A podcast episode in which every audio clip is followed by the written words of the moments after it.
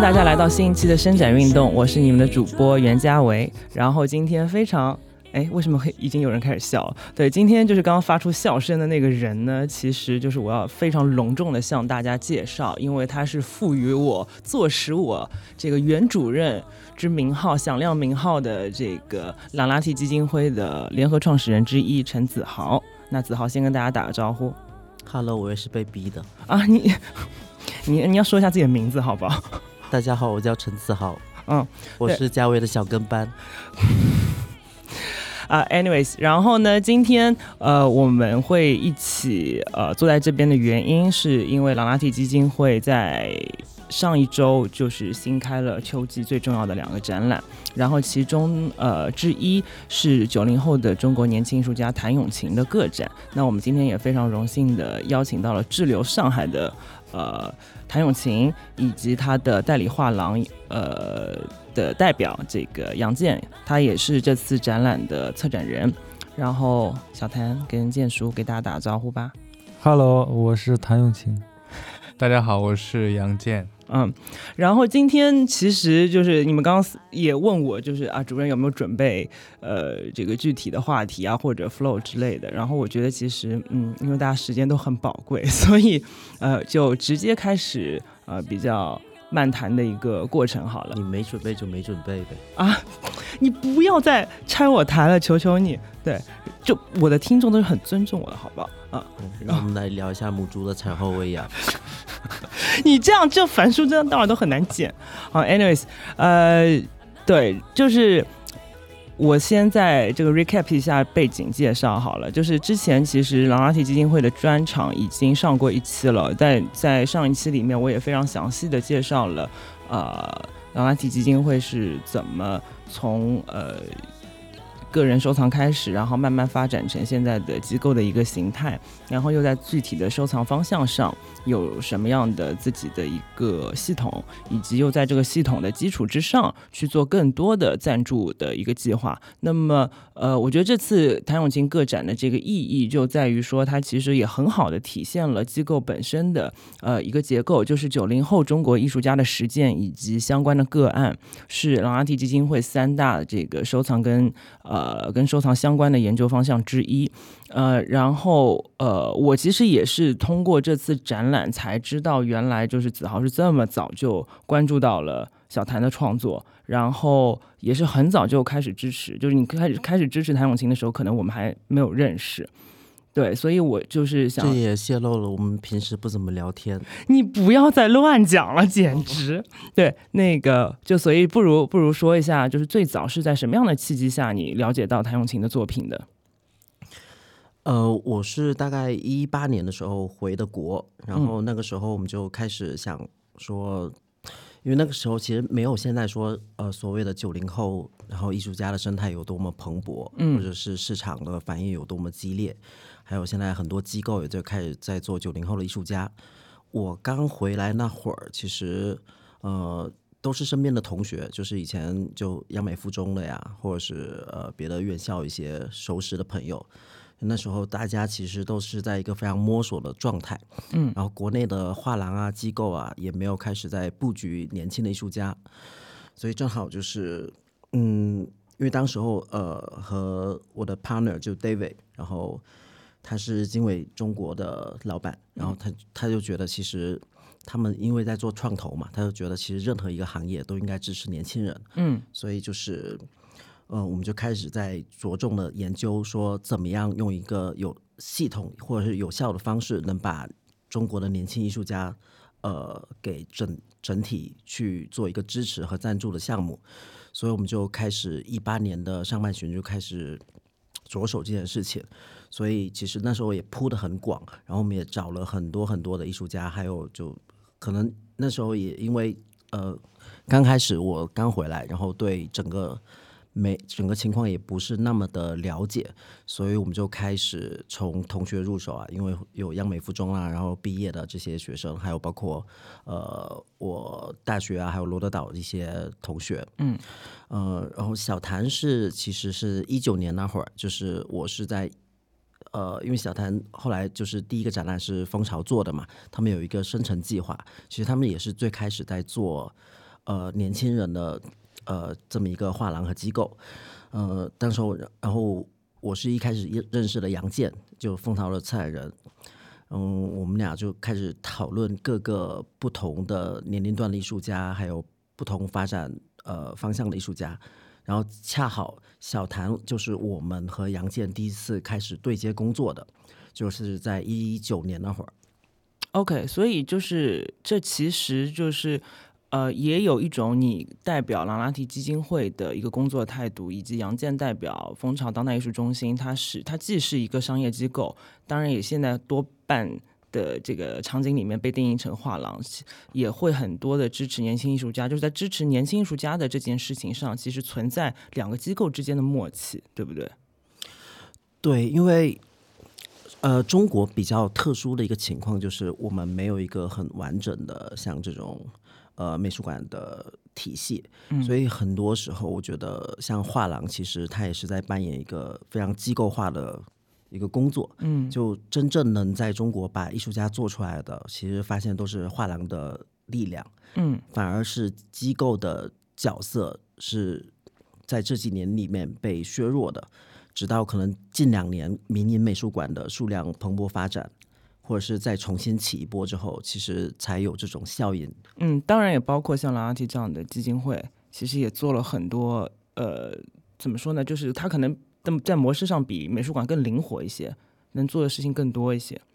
那那个杨健是最早怎么关注到小谭的？呃，其实我是从呃一七年开始完全来负责就是蜂巢生成这个项目。这个项目其实可以简单跟大家说一下，其实蜂巢的前身是伊比利亚当代艺术中心，它其实做很多实验性或者是有一些开拓性的一些项目。然后在转型成画廊之后，呃，在一五年呃一三年转型成画廊之后，呃，我们也是基于中国的这种。呃，艺术圈的生态其实是保留了一些机构的属性，就比如说以我们这个体量的画廊去做年轻艺术家的项目，其实是从成本上来说是一个极为不合算的。但是我们其实大家赌的都是一个预期，这个预期不光是画廊的预期，甚至是这个行业的一个预期。就我们觉得，就是呃，我们。基于中国这个判断，就比如说中国的年轻艺术家，他的成长的层次其实是很窄的，尤其是比如说像草场地生态呀，就这种实验空间的生态，在中国就是越来越薄弱，所以就画廊其实会承担起更多的对于最最年轻的艺术家的一些关注和扶持工作。一开始这个项目的初衷是这样的，然后其实我是这个项目第一个以总监身份，然后来全职去负责这个工作的人，所以就是从我开始可能才会就严格的。的呃非常广泛的去研究，嗯那种就比如说青年艺术家的案例，然后呃小谭应该是我负责的第第三四个项目，对，然后、嗯、然后在那之前，其实我们。当时面对的一个现象就是大量的海归艺术家开始回国，嗯，然后我们也大量的经经受不同的方法论和不同的概念，还有不同的就是从国外带回来的一些新的角度的一些冲击。但在那个时候，为什么我会突然就是被谭咏麟的作品打动？其实也是我能感受到他身上的一些就是呃。对于中国绘画经验的一些保存，还有一些北方的一些呃。怎么说呢？一些很有共通感的一些情绪，就是你看他的话，一下可以有一些那种怎么说，把你拉回到北方的苍茫的，或者是甚至有带一点沮丧，或者是带一点灰蒙蒙的那种气息当中，就是呃，会有呃，怎么说呢？在当时的艺术生态当中，很不一样的一个情绪。就这个情绪，可能就是我们当时已经被一些年轻的语语年轻的形态给冲击了之后，这种就是跟我们。真正更相关的带带一些故土感觉的东西，一下就就冲击到了我们。然后当时我们其实也是观察了大概有小一年，然后我们先从群展，然后作为邀请，然后去观察这个艺术家。其实我们的观察其实没有像子豪是开玩笑，其实我们当时我们的第一个群展邀请的呃小谭的作品其实是没有销售的，但是我们整个团队对这个艺术家，然后都进。就坐下来聊，然后来判断，我们觉得这个艺术家是我们需要的，而且我们身上，呃，他身上让我们看到了一些就是比如说一些一些很近，是有一些很力量的东西，我觉得我们嗯是有能力去把它激发出来的，然后我们才做了一个合作。其实整个过程没有大家想象的那么快，然后也比较幸运的就是，呃，我们这个年轻艺术家项目做的储备和准备的时间，其实真的是从一五年开始。你看小谭那时候一九年，也也有五年的时间了，就是我们有一些经验和一些准备，还有就是有一些处理或者是对待年轻艺术家的一些办法。嗯然后在然后那个时候就是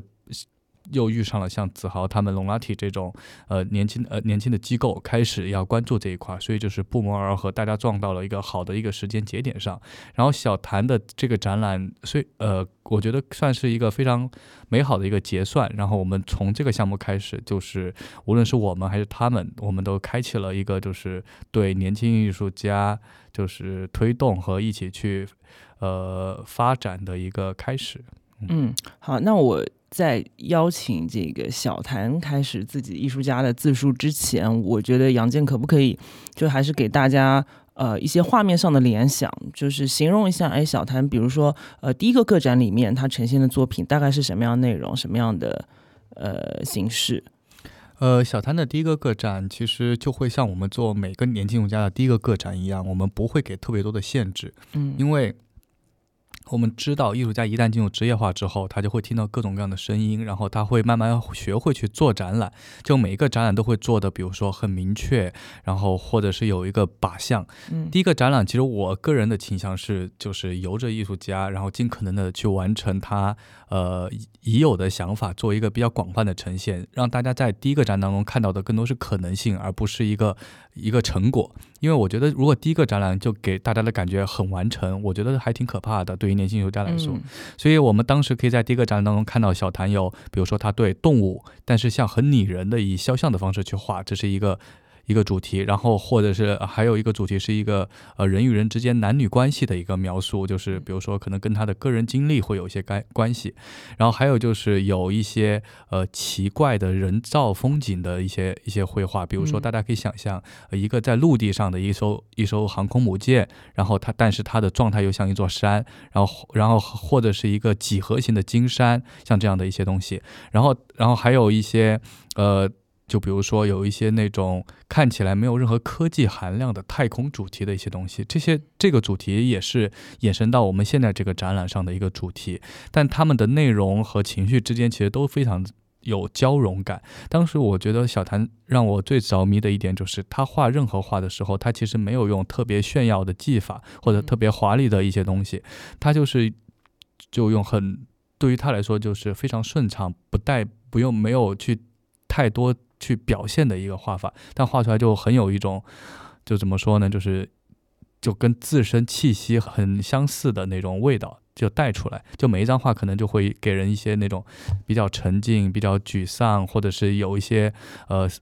思考的状态在里面的一些画面状态。所以整个展览即使是主题不一样，有好几个题材方向，嗯但是最后呈现的整个气息是非常稳定的。嗯所以这个第一个展览就是打动了很多人，就是我们也非常惊讶或者惊喜的，在第一个展览就获得了像子豪这样的机构还的关注，而且还有很多除他们之外的机构藏家也在第一个展览就已经关注到了嗯谭咏麟的创作。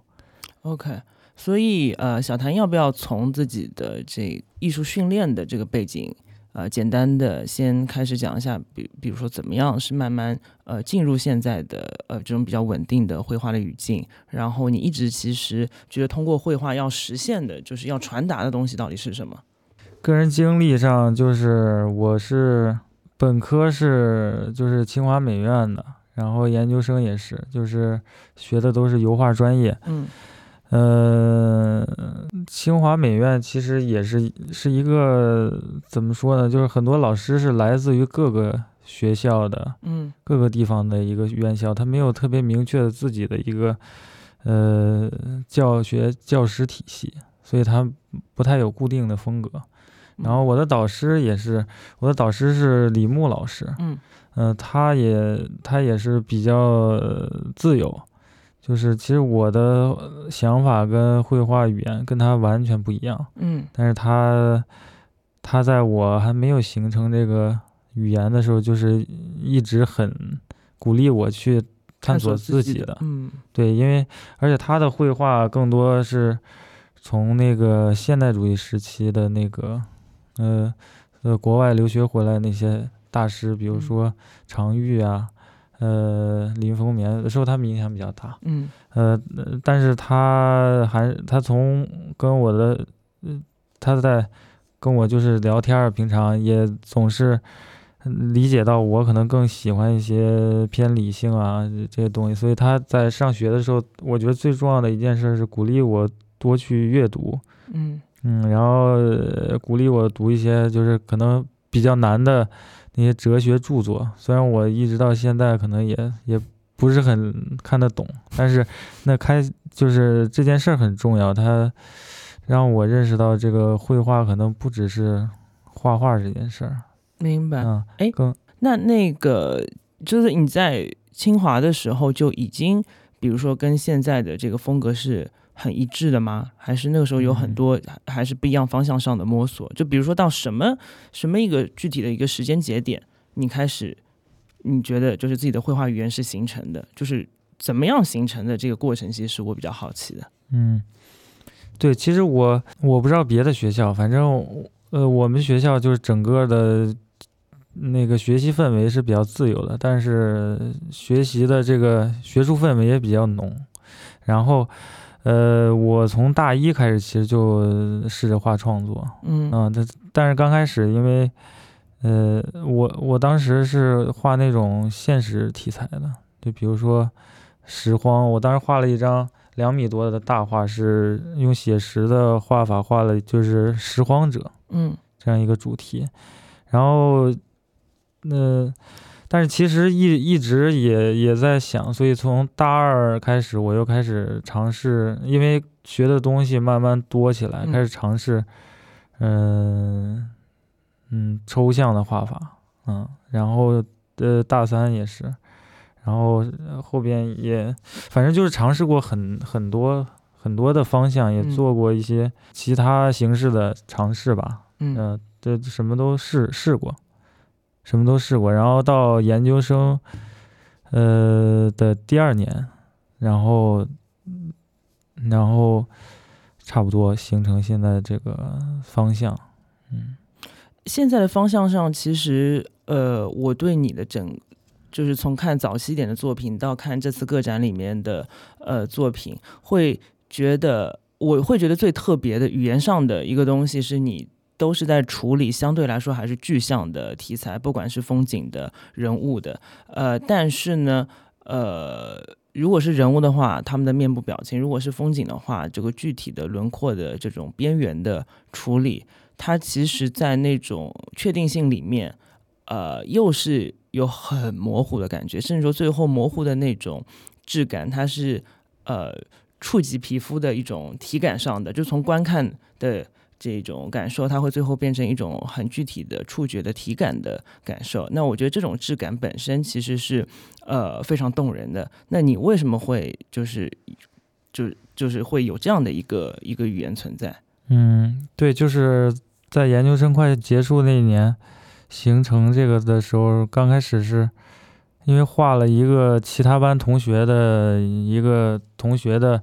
素描素描的头像，嗯。然后也是跟导师去探讨，然后他说你可以尝试尝试画肖像，嗯。然后那张肖像其实是就跟那个学生的那种素描一样，就是很具体，嗯，嗯不是你说的这种感觉。嗯。但是从那张开始，我就试着就只画头像，嗯。然后经过了三四张，每张可能要画很久，画画一个月左右。然后三四章之后，就是有一些变化了，就是可能嗯慢慢就是自己的这种情绪或者说自己的特点，我希望在这里边有所体现了，就是更我更希望没有太多的那个，就是很多的细节，我觉得会会这个干扰大家感受这个情绪，所以我就开始试着减少一些细节。呃，不只是造型上的起伏的结构的这种细节，还有就是光线的细节、颜色的细节，就是我觉得把我觉得不够直接的，或者说不够能够体现我情绪的东西，就慢慢就去掉了，所以是一个简化的过程。明白嗯明白。所以比如说在画人物的过程中，你可能就是这个采样的对象是别人，但是最后在他们的呃表情或者一些神态里面投射的是自己的一个情绪的状态。嗯，对，是。然后，对，当时，当时其实对这个情绪，嗯就更多的是就是个人情绪，嗯比如那种疏离感呀、孤独感。嗯然后，那就还是说到这个阅读的问题，慢慢更了解到自己所思考的问题，可能不完全是自己的问题，还是对于这个世界的一些看法的问题。所以就是后来也也也也正是在同时，就是这个语言的东西后来就是形成了之后，嗯、我就没有画的那么，嗯就是画的更顺一些了。嗯，然后就更有时间去思考我应该表达什么了。所以就是先相当于先用一段时间把这个问题解决了。你刚刚也说了嘛，就是这个是从你非常个人的一个表达开始的，但是最后它投射出来的可能是整个这个时代语境下，呃，嗯我们都是同龄人嘛，就同龄人的一个面貌。这个我觉得是在呃阅读它的这个形式上的特殊的这种朦胧的、暧昧的、灰蒙蒙的这个质感之外，呃的一个真正的对于观众来说的情绪的共鸣，就是那种巨大的无聊感。呃，或者说没有目标的这种无精打采的，呃，一种整体来说比较懈怠跟匮乏的一个，就心理层面的一种匮乏吧。我觉得这是在你的画面里面是有非常清晰的一个表达的。嗯，所以当时那个第一个在蜂巢的个展大概有多少作品？呃，当时可能就是大大小小有二十多件，但是其实当时展览当中我们还穿插了一些，就像他说的，就他早期画的那些肖像的作品。嗯嗯，那些尺幅其实不太大，但是你会感觉那种情绪的密度是很足的。它其实色调和方法上，你看得出，就是相对于他个展后期的作品，比如说会更更犹豫，更多的尝试在里面。但是嗯整个拉下来，整个线索是很生动的，大家可以就是用一个展览的时间就快速的了解，就是它一个阶段的整个的一个变化。我觉得是很可爱的一个展览，大家可以在一个展览当中就是见证一些变化。嗯，而不像一个成熟艺术家，他一个展览当中，他可能都是一个呃表现欲很强，一个很有自信心的一个状态。对，我们可以看到那个展览当中，我们看到比如说谭咏麟迷茫的东西和尝试的东西，甚至有很脆弱的一些东西，也有后面慢慢变得有一些强大，开始呃有一些呃感觉他可以靠绘画这种这种。独自工作的这种相处的方式，去对抗他他一直苦恼的东西，他孤独的一些情绪，对，所以其实，呃，我看到他的话，我就可以，就是不断想起我就是在石家庄见到他的那个状态。比如说，他带我去他的天台，也无所事事，然后就在那抽一根烟，然后石家庄灰蒙蒙的天，然后小谭就是呃隔很久才说出几句话的那种状态，我觉得真的那种情绪的传达特别的真挚，特别的感人。我觉得就是可能每个人内心深处都有一个不太爱说话的小朋友的那种感觉。对我觉得就是他没有说太多，但是就会有一些比较深沉的去刺激你一些情绪层次的一些东西。嗯，哎，所以子豪还记不记得当时看到这个展览的这个具体的一个感受，或者说是什么样的一个具体的呃点，就是触动你说，哎，这个艺术家是我想要通过收藏去支持的。我第一次见到小谭的作品，其实是我那时候站在家里，然后我是一个特别慵懒无聊的下午，然后我在那刷朋友圈，因为那时候我跟呃杨健其实也不是非常的熟，然后我就突然刷出就是建叔 PO 了一个小谭展览的照片，广告，对，就广告。然后我第一时间我就给杨建打了电话，然后我发现电话里面我们甚至连聊天记录都没有，然后我就给建叔打过去了。我说这个艺术家，就是我说的非常直白，可以买几件。嗯，然后像包圆是吗？建叔，对，然后因为建叔对我也非常不了解，因为他第一次见到我的时候也觉得可能这个人有点奇奇怪怪的，嗯，因为我们当时我们机构其实还没有正式的对外对对对，是的，所以其实大家很多人不知道我们做的工作。嗯然后呃，杨健也非常的靠谱，然后他就深入的就说，那我们出来喝个咖啡吧。嗯然后我就过去七九八，我们就聊了一下，就是说我们在做的什么样的工作，然后我们觉得什么样的年轻艺术家其实是我们在观察的，因为我觉得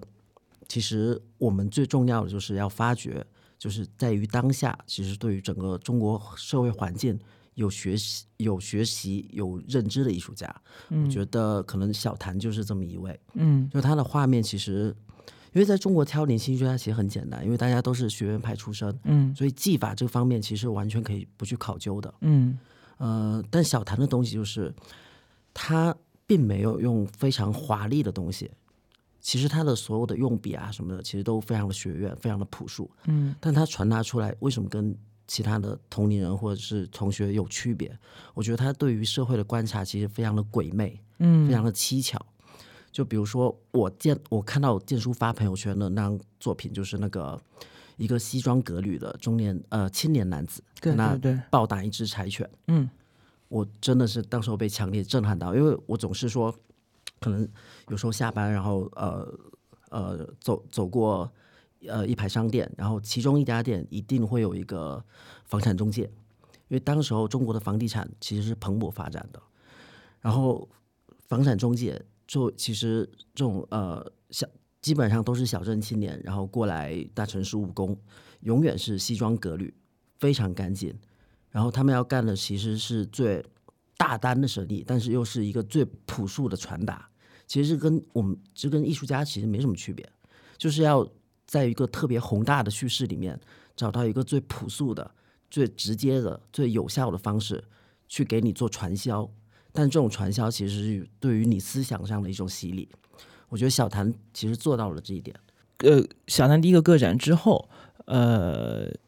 杨姐能不能讲讲看，就是到现在为止中间，呃，大概有多少时间过去？然后在这这段时间里面，是怎么样通过大概有一些具体的可以告诉我们的一些关键的节点，去推动小谭工作的？然后在这些节点里面，哎，子豪的参与是怎样？呃，其实在，在那个之后，会有一个比较比较有意思的一个点，就是当时他得到了一个香港画廊的一个邀约，嗯然后当时也是已经是疫情时代了嘛，然后我们觉得就是香港还是一个可以对外的一个窗口，所以我们就答应了一个画廊的一个合作，嗯。然后他就是在香港做了一个个展，嗯，然后在那个个展之前，其实我们大家从我的角度上来说，我觉得我们都还看低看了小谭一眼，就是我们觉得，嗯比如说像子豪提到的，就是西装男嗯。要沮丧的那种都市焦虑、中年中产焦虑的那种状态的话，我们觉得那个可能是一个一个能引告大家共鸣的一个爆点，然后我们其实是 push 他去多画那样的作品，去赢得更多的关注。嗯，但其实，在那个当中，其实小谭就不是很愉快，他就是有一些挣扎感，他觉得那个那些那个题材，我可能只能画到这儿，或者是嗯我、我不太愿意去重复自己的很多的一些情绪。然然后那个展览上，虽然他完成了几件很出色的这个题材的作品，但是，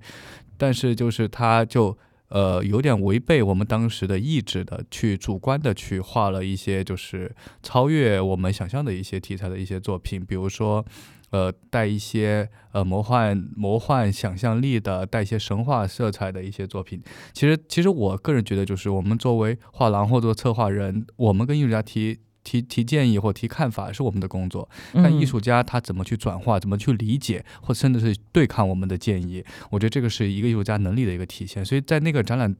之后，他画就是他海报的一件作品，就是一个天使，他拿拿拿着一个喇叭，就那个喇叭就像一个冲锋号的一个喇叭一样。嗯然后那个天使你也很难描述出他是西方的一个典型天使形象，还是东方的一个生天使的一个形象，就是很暧昧、很模糊的一个天使的形象。然后整个画面的那种空间感拉得非常的宏大，你能看出这个艺术家就是他有呃不一样的一些东西。然后在那个之后，就是继续给大家留下了一个非常好的印象，而而且就感觉到这个艺术家的艺术格局和维度其实还在就蓬勃生长的那种感觉。嗯所以在那个之后，就是我们就找到子豪，就是有就是聊，就比如说我们平常日常聊艺术家什么的，然后子豪当时就提出了一个。呃，在当时看来很匪夷所思的一个要求，就是说我要让这个艺术家画一件六米的一个巨幅作品，因为其实对于呃年轻艺术家来说，六米这个尺寸是一个匪夷所思、没有道理的一个尺寸，没有嗯。一个年轻艺术家会，尤其是像这种比较精细、细精致的绘画方式。的一个艺术家，他是没有理由突然去画一件六米的一个作品。然后当时我会觉得，呃，既然有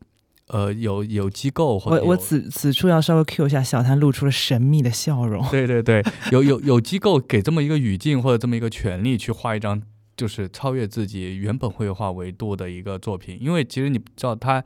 当一个画面就是你本来画一米多画面的一个一个一个人，突然画一张六米的作品，他要他变化的不只是呃画幅而已，就是他的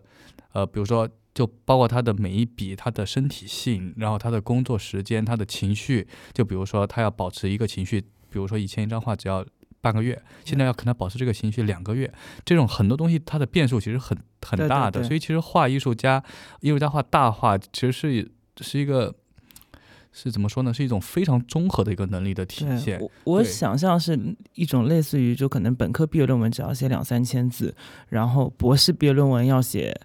大几万字，然后这里面它其实它的工作量，它也它不是一个对，呃它是线性的一个函数，次方级对，它是个真的次方级别的难度，其实。所以嗯其实小谭就那张作品，其实他依然是用了一个很简单的一个构图，很简单的一个题材，但是当嗯时我们每个人看到那张稿子都被打动了。嗯对，然后他其实就画的是一个小孩儿，就是感觉是一个怀揣的一些想象力跟憧憬的人，一个小孩儿在在触摸一个呃，其实是跟现实当中火箭是有所区别的、不真实的一个火箭的一个状态。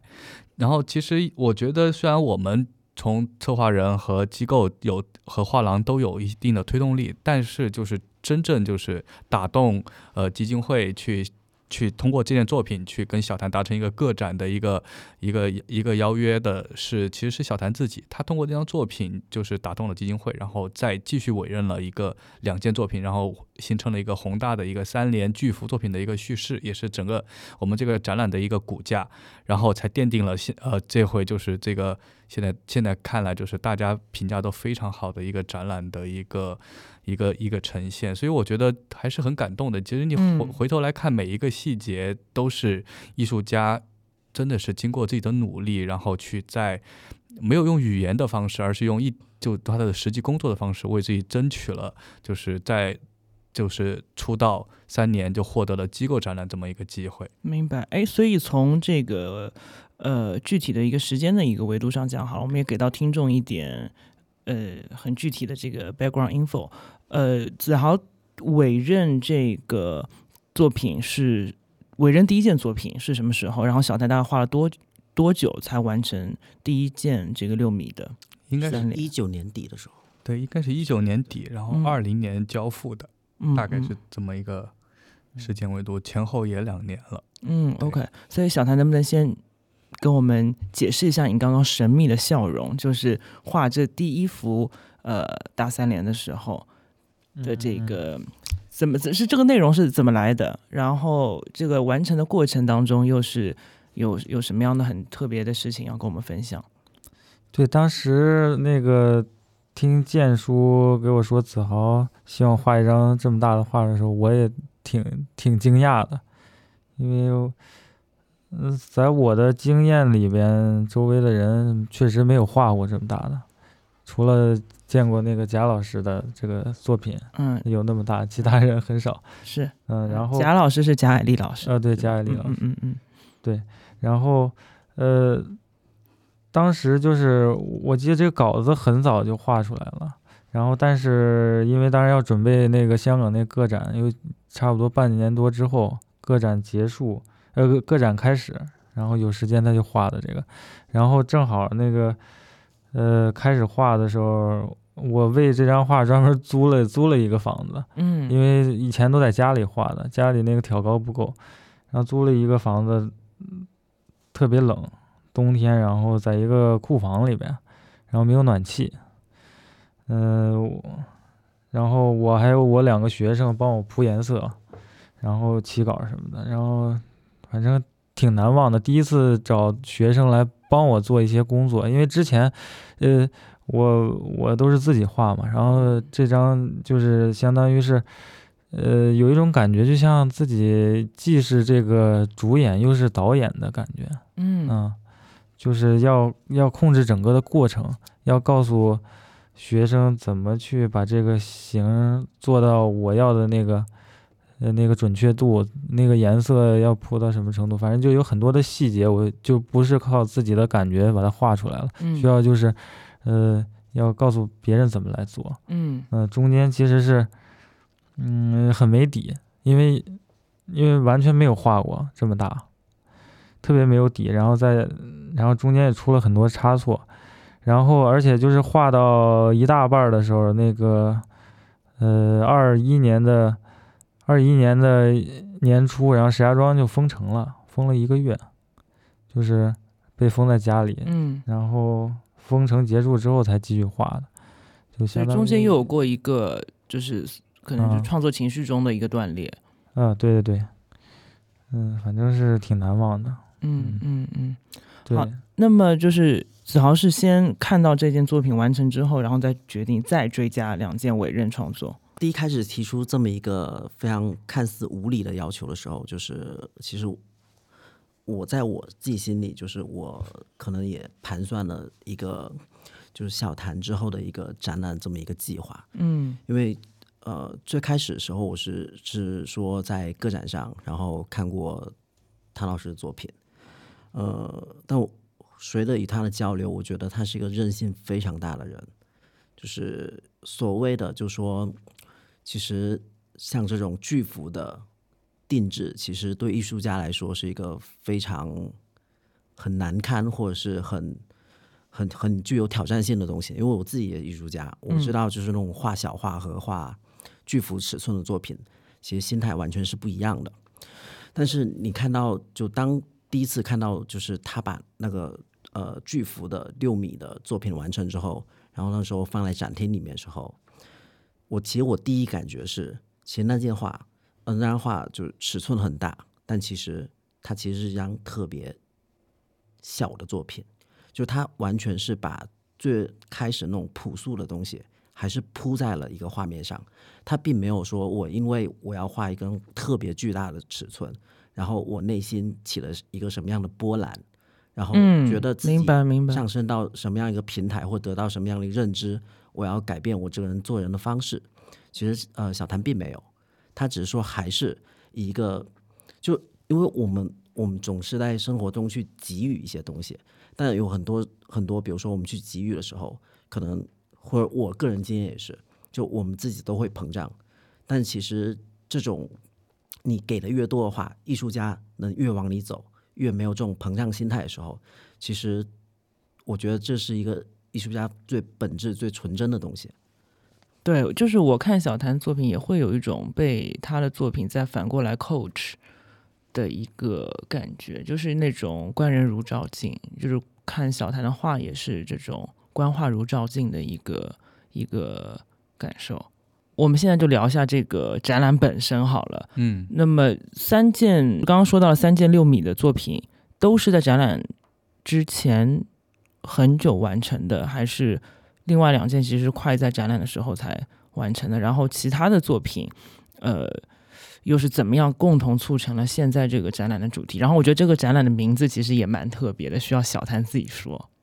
嗯，对，其实就是呃前两张都是去年就画完了，然后嗯最后一张那个大画是今年上半年嗯画完的，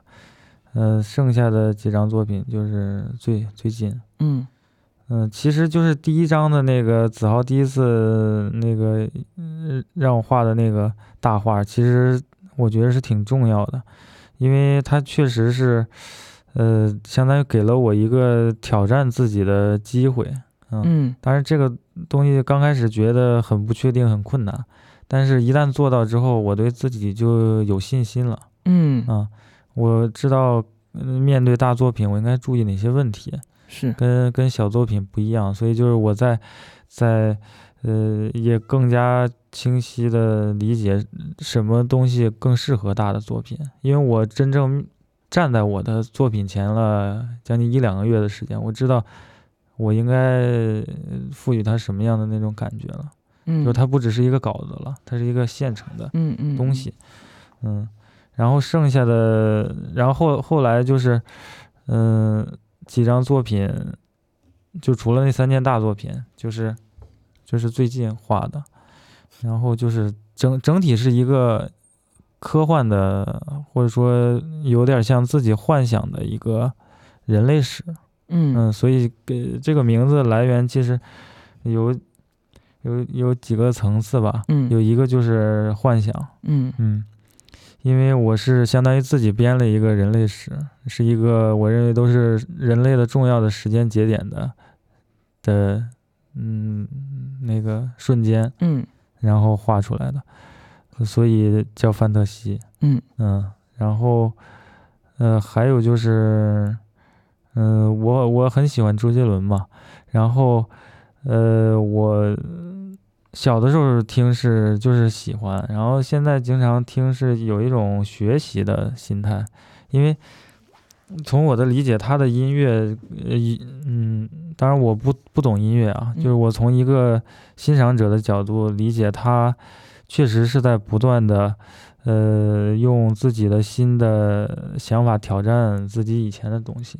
嗯，然后，呃，就是所谓的呃天马行空，我觉得是有它的逻辑支撑的。就是当我听的很多了之后，就是比如说每张专辑有什么样风格的歌曲，什么样有几首，嗯然后当然它确实是有它嗯很独到的一个风格吧，明白，但是它有很理性的东西在支撑着这些，我觉得。嗯所以我觉得，呃，我也学到了很多，就是怎么来，对这个专辑就跟做个展，我觉得挺类似的，嗯。就是不是说，嗯就是又要去把握在不一样的这个呃阶段里面的那种很直觉的情绪的东西，但同时又要有一些结构性的逻辑跟那种嗯理性嘛，去嗯。支撑一个稳定的呃产出，对不对？嗯嗯嗯，嗯，嗯，对，就是，呃，就刚建叔说到的第一次个展，就是，就是是一个呃什么都画的做展览，嗯。就是其实是一个呃相对于，呃，各自为政的状态，嗯。嗯、各自为战。嗯。然后那个，呃，所以嗯我就希望这一次展览是一个合力，嗯，这个合力需要不同的视角，不同的，嗯、更具体来说，不同的颜色，不同的构图，嗯。不同的，呃，反正种种因素吧。嗯。嗯。嗯嗯所以就是可能从我的这个构思角度，也是跟范特西跟周杰伦有有关系的。明白明白。杨健怎么理解这个题目？其实他一开始提出范特西的时候，我就很喜欢这个题目，因为、嗯因为我了解小谭这个人，就是他的那种所有的幻想都是有一些，呃，比如说他就跟他的绘画一样，他会去除很多迷惑你的一些细节，做一些很多的简化，所以我觉得他的那种想象力是一种很纯真的一个想象力，就是比如说他幻想科技，但他不在乎，就是画面当中一定要有非常显示科技的东西去出现。对他不需要一些那种细节去佐证，然后比如说他幻想，比如说伊甸园，他也不不要就去就是很机械的，比如说在文献里面有一些那种很对照的一些伊甸园的一些形象，嗯，他完全是依赖一个就是他内心构建的一个世界，然后的一个一个怎么说一个组合和一种很原始的就脱离过多依据的一种想象力，我觉得就是像我就是。呃，文章天真之眼就是这么一个角度，嗯，纯真之眼。然后，嗯，嗯还有一点就是，我觉得范特西这个东西，就是呃，范特西这个词，就是因为周杰伦的关系，就是他就是最早被大家音译到中中文的一个词之一。就大家说到范特西，大家都知道是想象力，他他有一一种这种语言转换，我觉得也可以从这个角度把大家很快的带入到就是。呃，他作品的这种有一定的转译和一种简化的一种，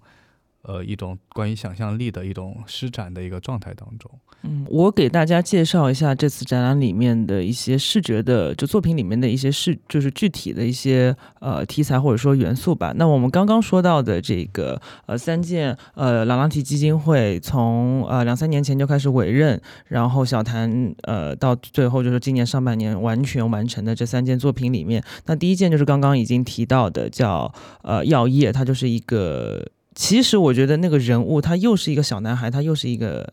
大人，就是他那个状态在一种幼态跟成熟态的之间啊，然后他在站在那边去触摸一个巨大的呃火箭，那这是第一件，然后第二件呃大三连叫做走出伊甸园，其实它的画面是有点。呃，雾化的就加了一些灰的一种猩红色的一个色调吧，就是再加上很浓郁的一个黑色，就看上去的那个样子是仿佛是呃亚当跟夏娃慢慢走出了一片沙漠，但是你是把这个伊就，但你又叫走出伊甸园嘛，给这个作品的名字就是，所以我等一会儿想问你的也是为什么就会把伊甸园画成一个沙漠化的一个状态。然后第三件作品叫做群星幻想，然后其实也是两个漂浮在。呃，星空中的人，然后我其实也没有跟小谭具体聊过这两个人又是什么样的。就是你刚刚说到的这个人类史，就是这三张呃作品就是串联起来，你会要给到什么样的解释？这个展览的其实我想的观看的线索是第一章是走出伊甸园，就是它是有一个时间线索的。嗯，因为从这个是相当于我我。我认为的这个人类的开始，然后其实到后边那个不朽者是人类的结束嘛？嗯啊，呃，然后走出伊甸园这张，刚才主任说到这个为什么是一类似于沙漠的这种画面，其实就是我并没有画伊甸园，就是我画的它是已经走入了现实世界。OK 啊，就伊甸园本身其实是一个一个处在概念的状态，就是没有画出它来。嗯，它是可能是呃。丰富的那个美好的，嗯，像天堂一样，就是衣食无忧，什么都没有，嗯什么都不缺。呃，然后，但是我画的这个荒漠是他，呃，亚当夏娃投食禁果之后，呃，被触怒上帝，然后上帝给了人类定下原罪，嗯，然后，但是人类又有了羞耻之心，有了好奇心，有了探索精神，嗯。嗯，这个时候他们发现伊甸园满足不了他们了，可能一是他们也被逐出来，二是可能他们确实是觉得应该出去走一走，应该去发现真正的外面的世界是什么样。所以就是我画的是一个已经走出来的状态。嗯嗯，对，所以他们面对的这个世界的荒凉，或者说，呃，是那种危险，是因为，嗯，他们的未知。嗯嗯。是因为未知是这样的。第二件就是是这个小男孩触摸火箭药液这张，嗯嗯，第三第三幅是群星幻想，群星幻想就是就是从一个时间线索走出伊甸园，是相当于从伊甸园走到这个世界上，嗯，然后小男孩那个药液那张是，因为他是幻想着自己成为一个宇航员飞向太空嘛，嗯，所以他是希望是从地球走向宇宙，嗯。而第三章群星幻想就是这个这三章的一个结局，就是一个小的终章，就是人类呃走向太空了之后，其实也跟我小的时候的一个幻想有关，就是想象呃在没有什么没有没有科学考察的这个呃需求啊，建立殖民基地的这种需求的时候，在太空里两个。呃，两个一男一女，就是真正的未来活在太空之后，他们在太空里是怎么样约会的？所以就是两个人就是漂浮在太空，并什么都没有干，只是在里边漂浮追逐这种感觉。嗯，所以就是他对他是一个其实并没有太多嗯主题性的作品。嗯，就是所以这张比较适合在展厅去看，它的那个沉浸感是很好。是的，是的，没有错。我发现那张。在那那一张前面合，就是 要拍网红照人是最多的，其实，嗯，对，因为那个星空确实画了很多层次，就是有那种有那种宇宙的黑暗的那种感觉。后面两件其实，呃，我会觉得是，呃，星座里面最吸引我的两件是两件画的，就是很 Matrix 的，就是两个女，就是女机器人吧，就是比较看这个造型，感觉就是。知道是女性的机器人，然后呃，但其中有个也是非其实是呃单幅的非常非常大的一个尺寸，它描述的是一个机器人怀孕的样子。对，就是这两件你是嗯是是什么样的一个想法？对，就是从一个整体的线索上来讲，就是呃，当人类科技走到一定程度，就会飞向太空，然后另一个方向也会。创造智能机器人，这是我们可能近未来要发生的事儿。嗯，对，然后，呃，所以这两个机器人就是讲的这个问题。第一张那个头像，然后头上流着血的机器人，其实叫机器人受难日，就是，呃，这就是我这个。整个展览都是其实想画，就是我认为这个我幻想人类史里的重要节点嘛。嗯，所以就是机器人受难日也是一个重要的节点，就是有一天，当这个智能智能生命真的它的自我意识觉醒的时候，嗯，他是否能够面对人人的那种暴力啊，人对他的奴役，就是他的选择变成了一个非常非常重要的。历史的十字路口，就是因为它它的智能可能那时候已经远远超过人类了。当它自我意识认识到这一点的时候，它有可能会继续服从人类，也有可能不服从。嗯啊，但是人怎么面对他们？是奴役他们，还是把他们当做同类，或者说另一个族群？这个都是不好判断的。所以就是我画的是这样一个节点，但是也没有给给出结论。嗯，所以就是他第一个遇到这个问题的机器人，可能就像那个两千年前的耶稣一样，他替人类受难，然后呃，其实也是开启了新的人类文文明史嘛。嗯啊嗯，对。然后第二章叫那个智能之母，其实也是也是类似的问题，就是当这个当这个智能。有了自我意识之后，嗯，呃，他他肯定会继承人类的精神，人类的这种好奇心、探索精神，包括人类的黑暗面，对吧？人性的黑暗面，就是从那个第一章作品，那走出伊甸园带来的那些东西，他都会有。但是，他他毕竟不是人，他是硅基生命，对吧？嗯，人是碳基，这个从最基本都不一样，所以我们无法。无法了解他到底怎么想，只能知道他的行为，嗯，只能看他做了什么，但是他思考什么，我们永远可能都不知道，是个黑箱，嗯，但是他，呃，有那一刻发生的时候，他肯定会有自我意识，然后去，呃，去孕育出来，去发展产生，所以就是这张画是一个比喻，就是他比喻他创他在那个形成自己的。嗯，世界观。明白，嗯，当然也有另一个层面，就是也可以这样理解，就是我我是这样解读的，嗯，因为我自己在画的时候，我还是希望一个作品能有多个视角，嗯嗯，再有就是我也在想，是否呃有一天这个机器人能够替人类代孕，这种问题，就是比如说人不想生孩子，这是肯定的，但是人又需要这个事儿，对，是不是？机器人就是人，又是他的造物主，然后他又是人类的母亲，就是变成一个呃互相的变事儿了。明白？哎，这个有点，其实也呼应到你最后两件，嗯，这个怎么说？看上去画面很简单的作品啊，但其实是跟生死意象相关的，或者说有这种轮回跟宿命感的东西，但它里面。又有一种在因果层面的矛盾性，嗯嗯，就是你能不能讲一下不朽者和这个不朽之心，它其实是对称的一个，对吧？嗯，对，两张作品就是不朽者就是一个骷髅漂浮在太空，就是很大面积的星空，然后很小的骷髅，然后不朽之心就是很大面积星空很小的一个心脏漂浮在里面，其实就是。呃，就是还是最终的一个节点，就是人类的末日。它不是世界的末日，它是人类的末日。就是不管这一天到来是因为人工智能把人类杀死了，还是因为其他什么原因，就是人可能终究有这这么一天。嗯，就是人文明终有这么一天。嗯，呃，也像每一个人一样，都有生命的开始跟结束，这个是无法改变的。嗯，所以就是人类或者说每一个个人都是想长生不老、追求不朽的，嗯，追求这种不死之身，但是这注定是一个无法达到的事情。对，这种徒劳跟无力感，其实也是对应了你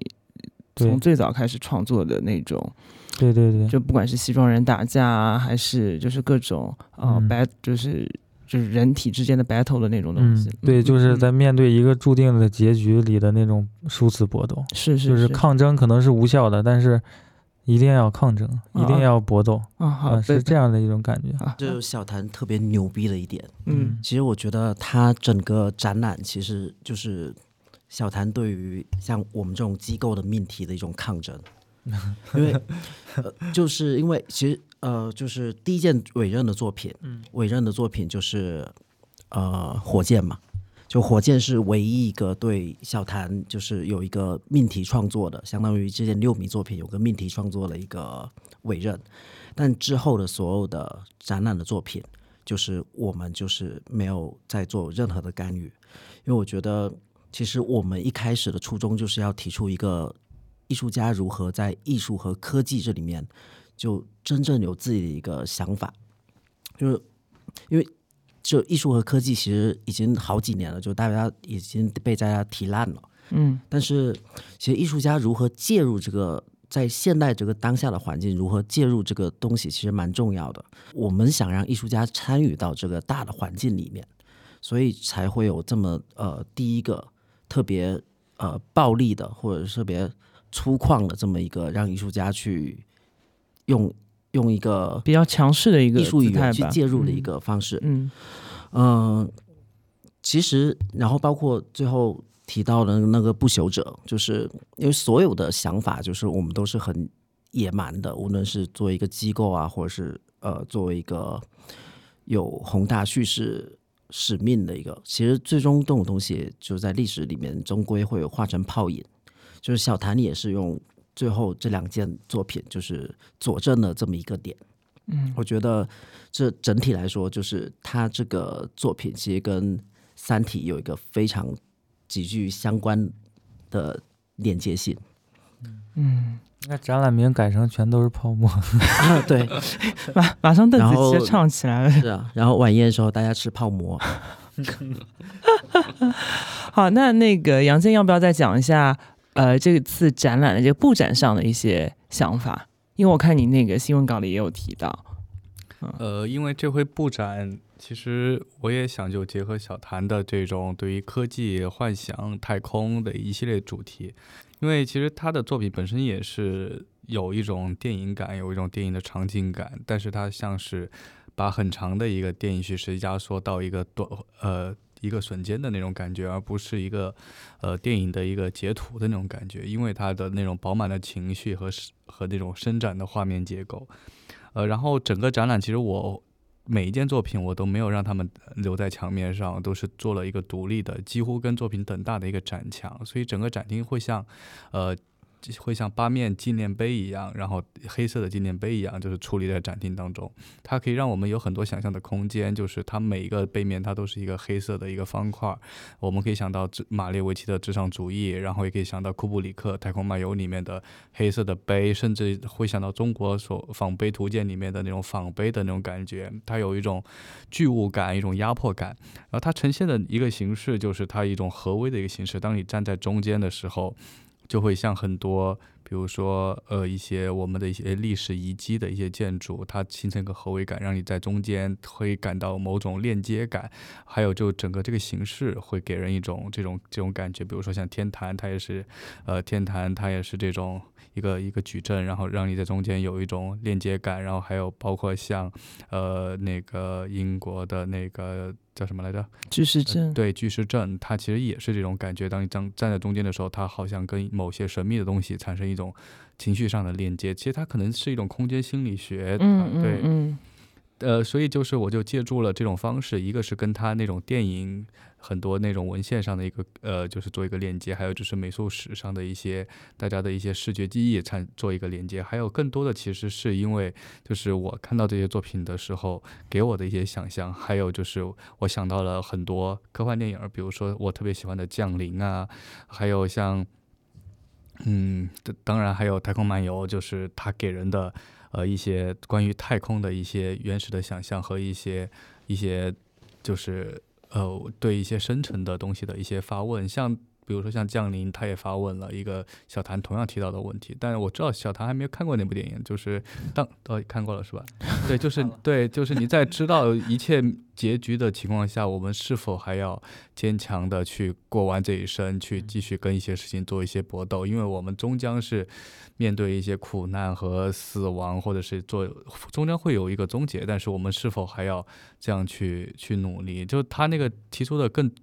就是就反正就跟小谭有很多这种在终极设问上的一些重叠，我觉得很多科幻电影其实它都有这种设问。我觉得，呃，就是像这种设问，其实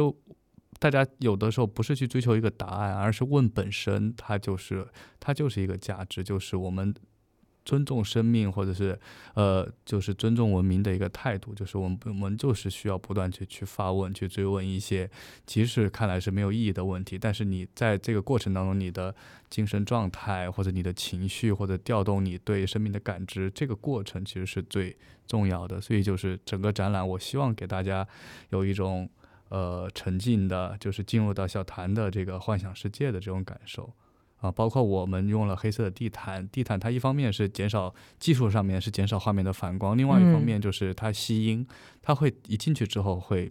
马上会觉得安静一点，在这个作品当中，没有错，没有错。最后呢，我的求生欲爆棚，就是要硬广一下这个朗拉提基金会。那么，呃，现在呃，小谭的这个展览就是谭咏麟冒号范特西，呃，会一直持续展出到啊明年的一月十五号。然后，朗拉提基金会坐落在啊外滩地区的这个香港路一百十七号，呃，中央车库大楼的三楼。呃，然后入场的门票是三十三元，呃，开放的时间是呃每周二到周日，呃上午十一点到下午的五点半。那么，呃，艺术家和那个从业人员过来报名字都是免费。不不，我觉得你要提一下要求。我这个现在就是要跟听众提要求，就请呃大家务必要听完这一期内容，呃，然后呢，拿打开，就是像我们的这个前台，就打开你的这个小宇宙的播客，然后提就是呃，并且就点到这个最近收听。而且进度条是拉到我们这期节目结束的，这些听众可以免票入场。好，那这个三位还有什么要补充的吗？我觉得暂时没有了。就是我想要补充的，就是呃，就在当下，其实我们努力做了这么一个展，就是因为我们非常珍惜呃。愿意去到展厅现场，而不是停留在线上观看的，呃，对于热爱艺术的观众朋友们，就是，呃，我们做这么一个现场，也是因为就是我们还是尊重现场对于当代艺术品的对艺术的一个观看，因为我始终个人都认为，无论就是。呃，这种媒社交媒体这种图像传播多么的便捷，多么的发达，然后多么的清晰，但是考验艺术品的好坏，或者是艺术家，永远现场是检验他们的一个最重要的一个标准。所以我还是非常非常期待大家可以去到现场。对，那个而且确实是这个画比较大，他看照片跟那个现场真的对那个体量，对于我们当时布展其实就。就灯光的问题，我们就考量了嘛。嗯，就是如果是用那个很呃普通的那种就是横条灯的话，其实拍照效果啊，或者是线上传播一定会比现在好很多。嗯，但当时候就是非常非常强烈的就是想营造这个氛围，所以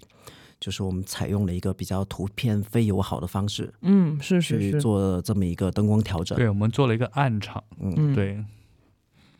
所以就是还是一定要到现场。对，好，那免票。好好好，嗯，好，那就谢谢呃陈子豪、杨健、谭咏琴今天的加入跟分享。谢谢嘉伟。嗯，感谢主任。嗯，好，谢谢。会追随你的脚步的。哦，谢谢谢谢。好，那就呃谢谢大家的收听，我们下期再见，拜拜。